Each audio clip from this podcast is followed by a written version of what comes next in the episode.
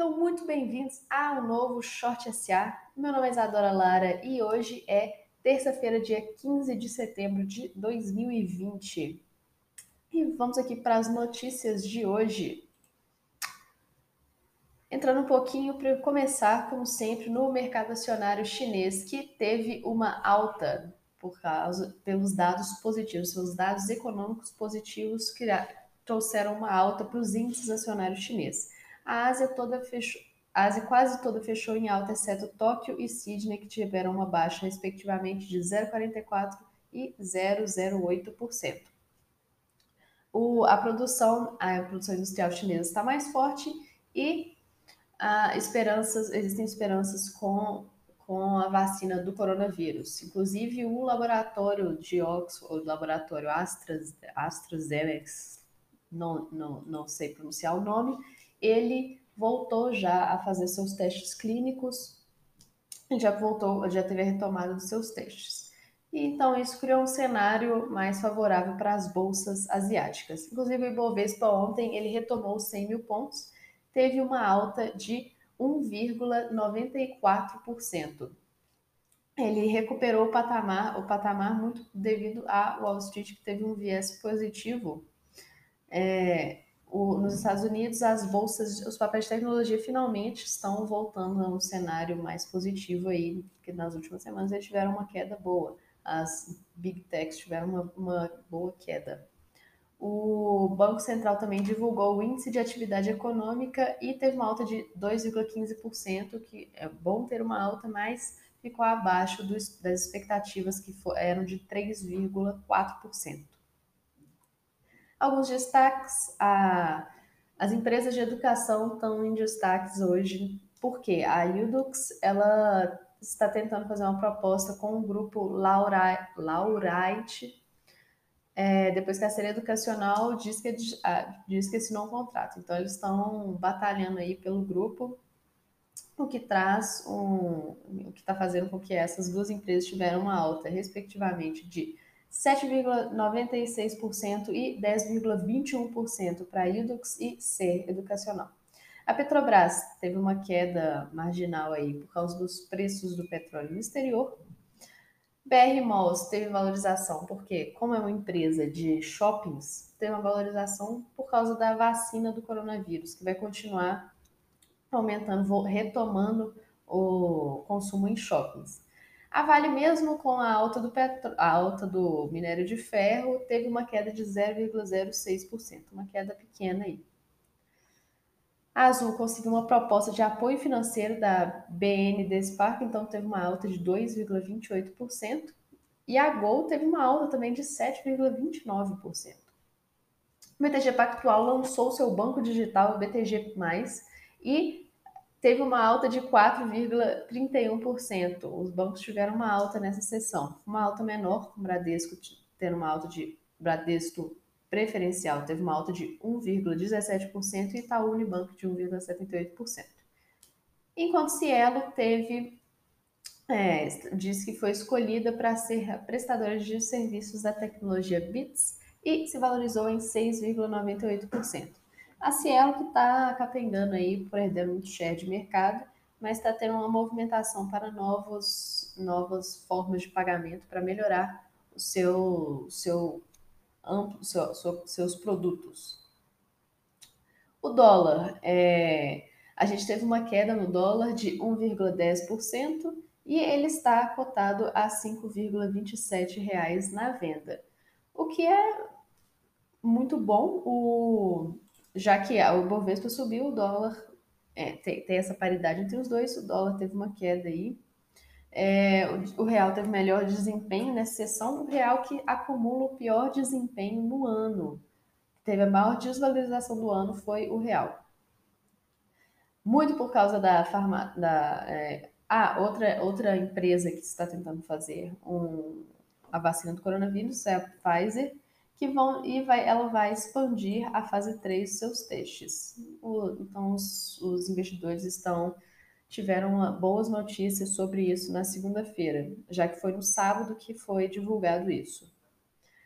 A Selic está com uma expectativa de manutenção de 2% ao ano e dizem que um dos motivos para nossa para a queda do real é essa Selic muito baixa, tem sido citada como uma causa da instabilidade do câmbio. Tinha muito investidor internacional que vinha aqui investir porque nós tínhamos juros muito reais muito altos. Isso não está acontecendo mais porque as Selic estão muito baixas. E o Tesouro Nacional está tendo muita dificuldade de rolar a dívida pública porque a Selic está baixa.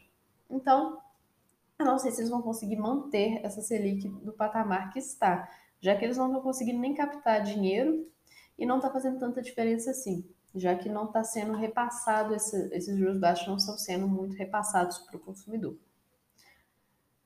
Notícias boas para empresas ruins para o consumidor, mas é, o investidor tem que estar tá antenado que a, com as máximas do arroz, algumas empresas, como a M. Dias Branco, que é uma empresa que faz biscoitos e massas, ela tem a expectativa de maior demanda por massas no Brasil, a M Dias Branco, M Dia 3.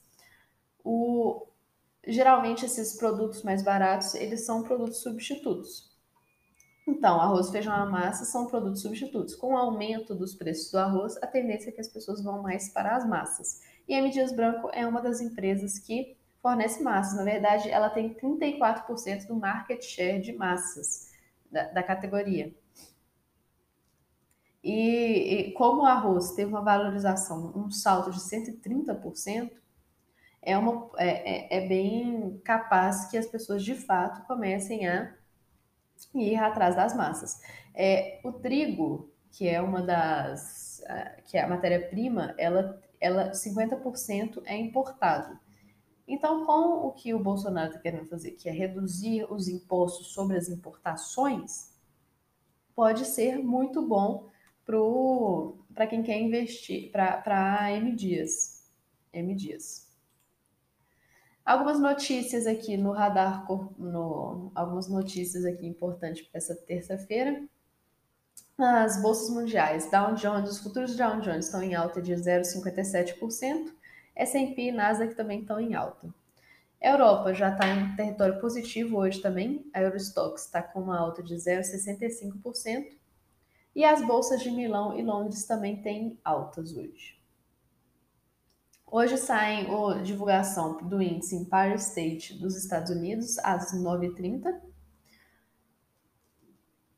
Vamos ter umas notícias também. Uma notícia importante que tivemos é o corte de despesas do, por parte do governo, revisando 2 milhões de benefícios para idosos e pessoas carentes com deficiência, que a economia seria de 10 bilhões por ano. Além disso, Jair Bolsonaro vetou o perdão a 1 bilhão de dívidas de reais em dívidas tributárias de igreja. Então, ele não permitiu o perdão de um bilhão de reais em dívidas tributárias. E os representantes da bancada estão tentando derrubar o veto agora. Achei surpreendente esse notícia sobre ele, porque ele é, ele é extremamente religioso. Então, achei um pouco surpreendente essa notícia sobre o Bolsonaro. É, para a inflação, a gente voltaram a, a, a, afirmar que não vai ter tabelamento de preços para conter a inflação dos alimentos porque não é uma coisa que funciona exatamente. E no radar corporativo a gente tem aí as empresas de educação de novo, falando sobre as aquisições.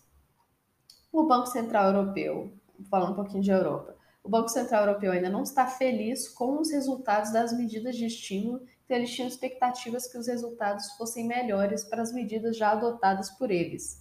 As, a, a, os resultados são notáveis, mas não são satisfatórios, que é diz Fábio Panetta, que é membro da diretoria do Banco Central. É... Eles estão eles estão eles estão tendo em vista os dados de inflação e de evolução de taxas de câmbio agora, para tentar é, ver quais são os próximos passos. A zona do euro, a Alemanha, de novo, a, a confiança da economia melhora na zona do euro, é, o desenvolvimento aumentou de 73,9 pontos para 69 é, para 73,9 pontos. E na Alemanha, o índice ZU ele teve uma expectativa de expectativas econômicas subiu para 77,4 pontos. A Alemanha que teve uma que que estava tendo uma teve uma leve desinflação aí no último mês e está tendo uma desaceleração da retomada da economia. Então é muito importante ficar de olho na Alemanha, especialmente porque ela é o país, o maior país é, economicamente falando do bloco. Então essas foram as notícias de hoje. Muito obrigada por vir. Meu nome é Isadora Lara e eu fico por aqui. Fui!